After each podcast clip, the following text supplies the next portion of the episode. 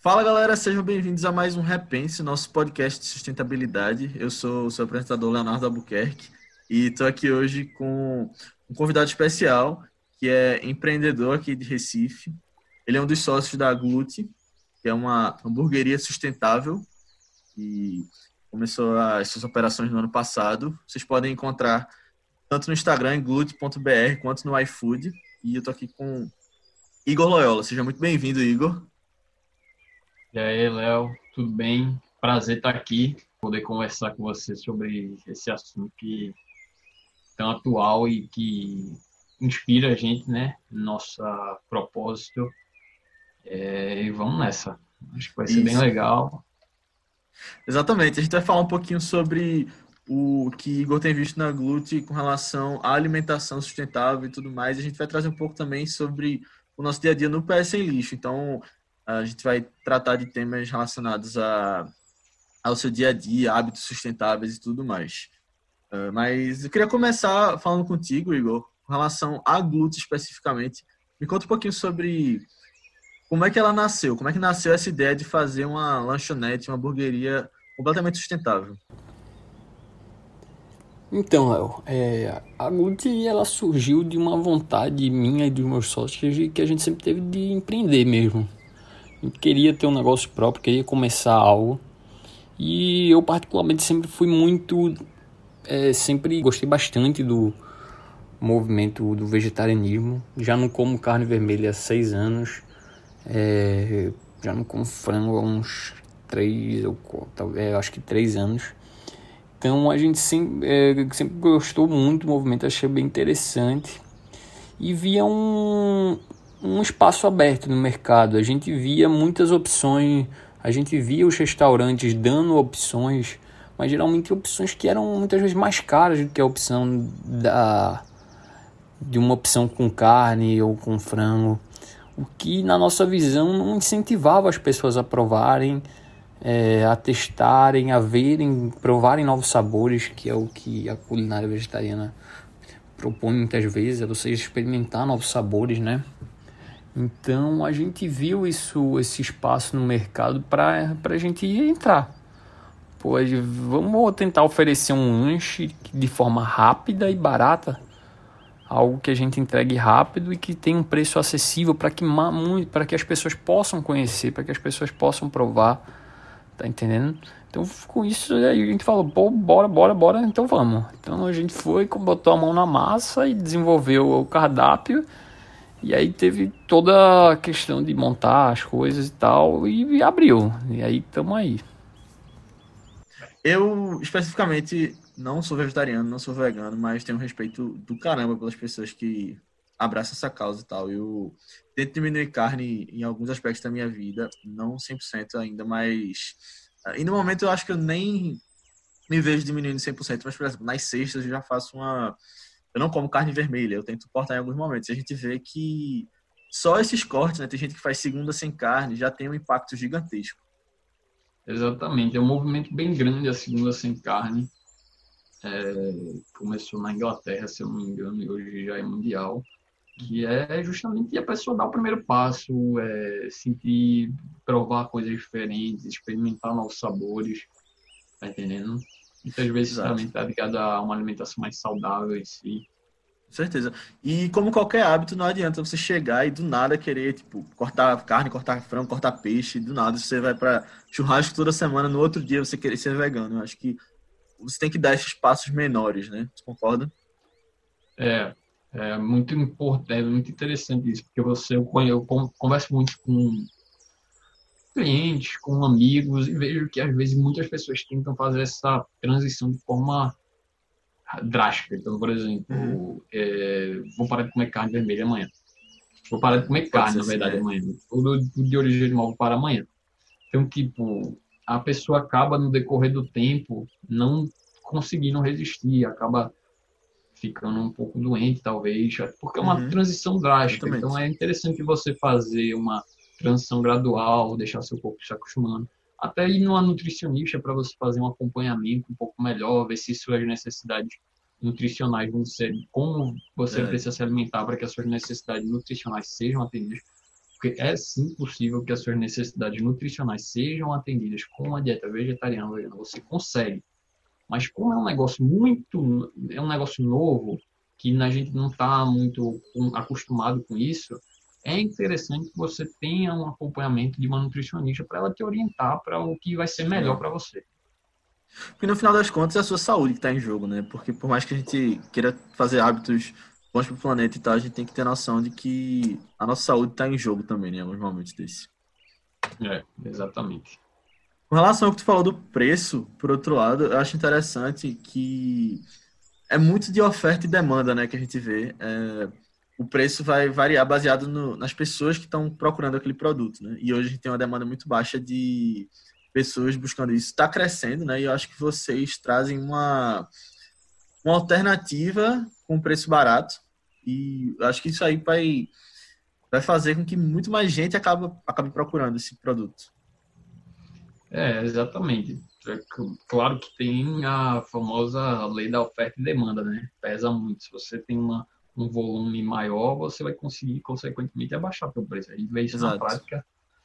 Na. É. Se eu tivesse um volume de um McDonald's, eu conseguia vender a um preço talvez mais barato ainda, tá entendendo? Uhum. É aquela questão da economia de escala que o pessoal fala, né? Que você vai produzindo mais e aí seus custos por produto diminuem, alocando seus custos fixos o volume é sensacional. O que você consegue fazer quando você tem um grande um volume é, é muito é eu acho eu gosto de estudar assim economia. Eu acho muito interessante.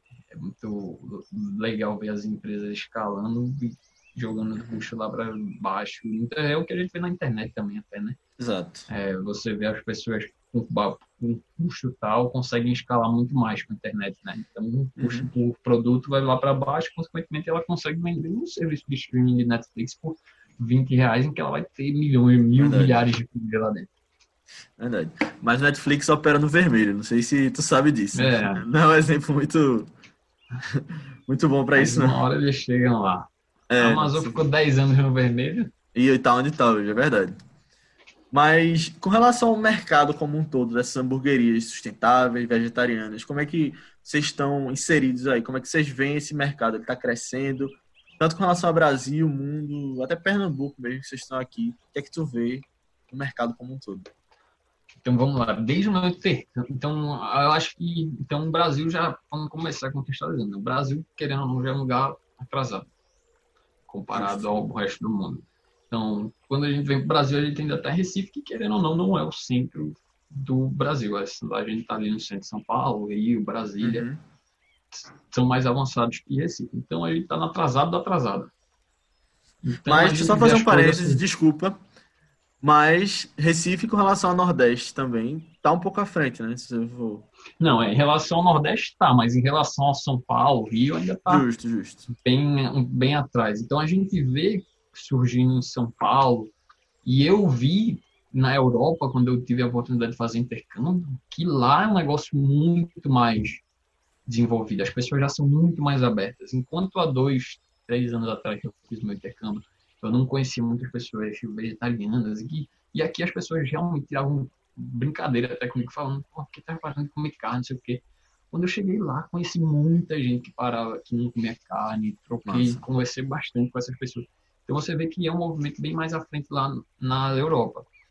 É, e, consequentemente, está surgindo aqui mais forte. São Paulo tem um mercado bem legal de, de comida vegetariana e vegana.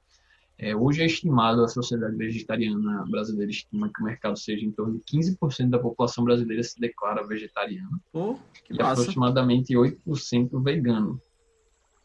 É, se eu não me engano, tem uma pesquisa que fala que nos está, na Inglaterra, aproximadamente 46% das pessoas dizem que buscam diminuir o consumo de carne no seu dia a dia. Aí, não, ah, aí tem ah, os vegetariano, vegano e os o que eles chamam de flexitarian, são aquelas pessoas que buscam diminuir. Então, Chama o quê? Desculpa. Já é 40, flexitarian. Flexitariano, eu acho, em português, que é aquela pessoa que é flexível. Ela tenta, ela, ela busca diminuir. Então, na Inglaterra já chega a 46% da população, se eu não me engano. É, não tenho esse dado aqui para dar com certeza, mas é alguma coisa assim. Lá na Inglaterra é bem avançada essa questão. está começando a surgir muito no Brasil, inclusive Massa. empresas como Fazenda do Futuro aqui. Isso. Que tiveram Fazenda do Futuro teve um crescimento absurdo um produto proteína substituta de carne. Mas tu vê mais restaurantes implantando isso? A... É, você vê hoje muito a maioria dos muitos restaurantes tem opção, mas geralmente é opção, é aquilo. A gente é, a gente não quer ser opção, a gente quer ser, vamos dizer, não lei, né? Mas a gente quer ser é aquilo é o que a gente acredita. Então a gente não vai ser uhum. só uma opção. Tá entendendo? Legal. Tô entendendo. Vocês não oferecem, por exemplo, porque eu vejo que muitos restaurantes têm o hambúrguer normal, o hambúrguer de carne, e aí tem a opção, como tu falou, de um hambúrguer vegetariano. Vocês não querem que seja opção, querem que seja o a pessoa ir é, lá para ter é a um... nossa proposta, é para ela ter diferentes opções sempre vegetarianas ou veganas. Mas eu já vi tu falando, por exemplo, que você não quer ser visto só como ah, aquele lugar do, do hambúrguer vegetariano. É uma coisa a mais, né? É, a gente sempre fala, a gente, a gente sempre fala que a Glut ela não é uma hamburgueria. Hum, é uma empresa de sustentabilidade, cuja uma das frentes de atuação é a alimentação. E hoje a gente, hoje a gente só trabalha com alimentação no momento por questões de estar tá iniciando um negócio, tem que aprender muita coisa, questão financeira também.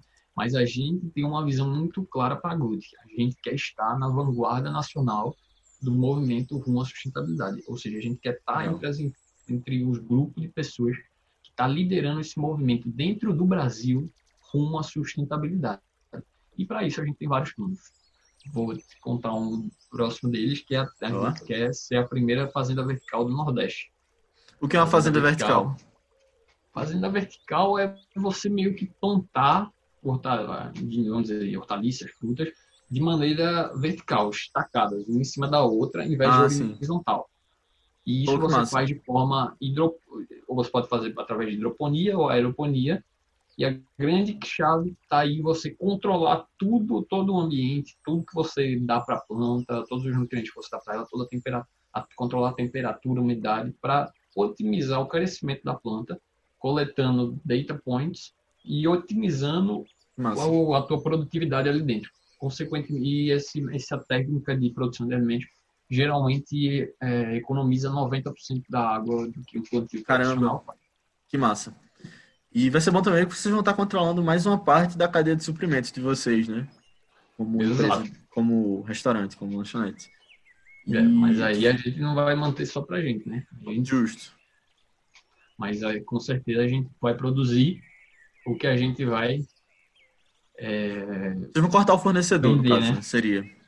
Cortar o fornecedor não, a gente vai, vai produzir da gente mesmo. A gente fala muito de reconectar a pessoa com o que ela está comendo. Então, por exemplo, a pessoa vai estar tá se alimentando de um negócio que literalmente eu acabei de pegar ali na fazenda vertical. Peguei dali e botei no hambúrguer dela. Isso é muito ela tá legal. Está se reconectando com a comida dela. Diferente. Não sei, não sei se você sabe, mas o transporte da comida, no momento que ela é colhida para chegar no supermercado você consumir, ela geralmente ela perde uma grande quantidade dos nutrientes dela. Caramba. Se eu não me engano, é mais de 50% que ela perde de valor nutricional nesse transporte. Então, quando você pega um negócio ali na fazenda vertical, no meio da cidade, e vende para a pessoa de colher ou vendeu, você está entregando, além de um produto melhor, que é um produto, não posso chamar de orgânico, mas é um produto melhor, é, você está vendendo mais valor nutricional, né? Você está entregando mais nutrientes, consequentemente mais saúde. Com certeza. E hoje tem empresas em São Paulo, por exemplo, que já estão fazendo isso. Tem fazendas verticais. Surgiu uma ou duas fazendas verticais em São Paulo no meio de 2019. Ah, ou legal. seja, realmente é um negócio bem recente. Se a gente atingir nossa meta de até o final de 2020 conseguir construir uma aqui, uhum. a gente tá, vai estar tá bem. Perfeito. Uh, e por outro lado também, só complementando com relação a isso, você nesse transporte e na mudança dos processos tem uh, uma redução na emissão de carbono, né? Os combustíveis fósseis Exato. também. E não só com relação ao nutriente do, do alimento, mas você tem uma visão sustentável do processo como um todo, né? É. Aí está um grande ponto da fazenda vertical dos que alguns críticos questionam. Porque quando você está nos Estados, nos Estados Unidos, você está numa faixa que tem predominantemente geração de energia por base de carvão uhum. e, derivados de petróleo, enfim. Então, você quando está numa fazenda vertical, você usa muita energia LED para dar a frequência de luz que a planta precisa na quantidade que ela precisa. Então, você usa muita luz, então a energia é alta. Então, o que os críticos argumentam é que quando você está gerando, gastando muita energia, você está acabando neutralizando os efeitos uhum. positivos que você estaria causando. Porém, quando a gente muda para o Brasil, que a gente tem uma matriz energética mais sustentável, baseada principalmente em hidrelétricas, a gente já vê uma vantagem maior, o impacto é maior, mais positivo. E além disso, você pode usar fontes de energia renováveis no teu, na tua planta, né? no teu na tua planta não, né? No teu espaço. Na sua plantação, né? Você está painéis solares, enfim, em várias maneiras. Mas é um ponto que é bem bastante levantado por críticos de fazendas verticais. Outra coisa que eu vejo, estava falando da, do mercado como um todo, uma coisa que eu tenho visto nas pessoas de Recife, pelo menos, é uma busca por alimentos saudáveis, não necessariamente vegetarianos ou veganos, mas você vê vários restaurantes e mercados abrindo aqui tem alguns mercados aqui em Boa Viagem, no Rio Mar também, que se especializam só na alimentação saudável, né? Isso aí também é. traz uma, uma procura maior por alimentos como os de vocês e aquece o mercado como um todo. É, de fato, é realmente um mercado muito grande, tanto que no Rio Mar ali você tem duas ou três mega lojas voltadas Exato. especificamente para isso. A loja do Green Mix ali gigante. A do, tem a outra daquele orgânico lá, que é grande pra caramba é. também. Então, é, é bem legal um lá. Mercado, é, realmente é um mercado bem que está crescendo bastante. É, e que a gente se interessa bastante também. E que a gente busca aí, busca aí unir a saúde com a sustentabilidade do planeta. Boa. Mas me fala agora como empresa, como é que esse momento que a gente está vivendo, essa pandemia, tem afetado o negócio de vocês? Né? Ele cresceu, ele diminuiu, as pessoas estão pedindo mais, porque vocês focam em delivery, né? Fala um pouquinho sobre o que aconteceu nesses últimos, nas últimas semanas. Então, acho que, pô, foi realmente que nem o pessoal tá falando, foi um terremoto aí que atingiu a gente. É, em questão, em termos de negócio, é, acho que a gente não sentiu ainda um impacto tão grande, as pessoas continuam pedindo. A gente teve que tomar medidas mais rígidas relacionadas à higiene, ao cuidado com a, o cuidado com o alimento, é, para evitar qualquer tipo de contágio, qualquer coisa do tipo. Claro. E realmente ajudar, né? Fazer nossa parte para ajudar as coisas a voltarem ao normal. Então a gente, por exemplo, está oferecendo cupom de 10 reais no iFood hum, para justamente ajudar as pessoas a ficarem em casa, né? A gente, a gente, durante esse período de quarentena, vamos dar esse desconto de 10 reais. Então, o pessoal tem que ficar em casa, vamos então, ajudar. A gente sabe que está todo mundo fazendo sacrifícios, temos que fazer sacrifícios também, ajudar as pessoas a ficarem em casa. Muito bom. E eu acho que a gente até falou no, no último podcast que a gente conversou sobre o Covid-19. Esse é um momento que os donos de empresas, empresários, têm que estar, tá, acho que, fazendo justamente isso, né? Tipo, muitas vezes tendo que fazer alguns sacrifícios, porque a economia toda está dependendo de, desse momento, né? Por exemplo, para que não haja demissões tal, é hora de os CEOs estarem ligados e muitas vezes cortarem alguns privilégios e tal. Não com relação a não falando muito com relação a vocês, que são uma empresa pequena, não tem funcionários, mas empresas maiores, nesse momento eu acho que tem que rever alguns privilégios das pessoas que estão em posição de liderança. É, de fato, está é, totalmente alinhado com o que a gente acredita. É, eu acho que os empresários sensatos estão priorizando o pagamento da folha, Isso. não de qualquer outra coisa. Então, estão priorizando. A prioridade é pagar os meus funcionários. Depois eu pago o aluguel se der. Depois eu pago o fornecedor se der. Uhum. Porque a gente tem que ajudar aquelas pessoas que estão que realmente precisam. precisam que dependem pra, de você, né? É, depende da gente. Porque quando você tem uma empresa, vamos dizer, você tem 65 funcionários. Desses 65 funcionários, vamos dizer que cada um tem dois filhos. Então, daí você vai ter um impacto. Você está cuidando Muitas de famílias. 130 vidas ali.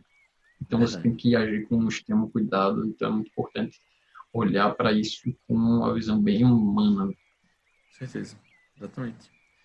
Mas para a gente concluir essa conversa sobre a Glut, me fala um pouquinho das novidades para o futuro. Tu falou sobre a Fazenda Vertical, já soltou esse spoiler aqui, mas em relação a curto prazo, eu sei que vocês estão com uns dadinhos de, de é, queijo do reino que eu ainda não provei, mas estou curioso para provar. Fala aí o que é que vem no futuro. Então, é, como eu disse, eu acho que o nosso, talvez um, o, obje- o objetivo mais audacioso seja botar essa fazenda vertical para rodar em 2020 ainda. É, mas a gente tem planos de, a gente está incrementando o cardápio aí, o primeiro lançamento foi o da de queijo do reino, então a gente pretende estar lançando aí uns três novos itens no cardápio nesses próximos meses, um mês e meio, e depois abrir mais dias e depois abrir almoço. Ah, legal. Vocês estão abertos quando exatamente, para o pessoal saber? A gente está aberto hoje de sexta a segunda, de 6 às 10. Sexta a gente funciona até 10 e meia e domingo a gente abre um pouquinho mais cedo, Ah, perfeito. mas geralmente 6 às 10. Mas, Igor, me diz aí uma coisa. É, eu sei que vocês hoje trabalham com alimentos à base de planta e tudo mais, mas vocês trabalham com queijo, por exemplo. E aí eu queria saber de tu se tu vê uma relação ah, exata assim entre uma dieta ser sustentável e ela ser vegana.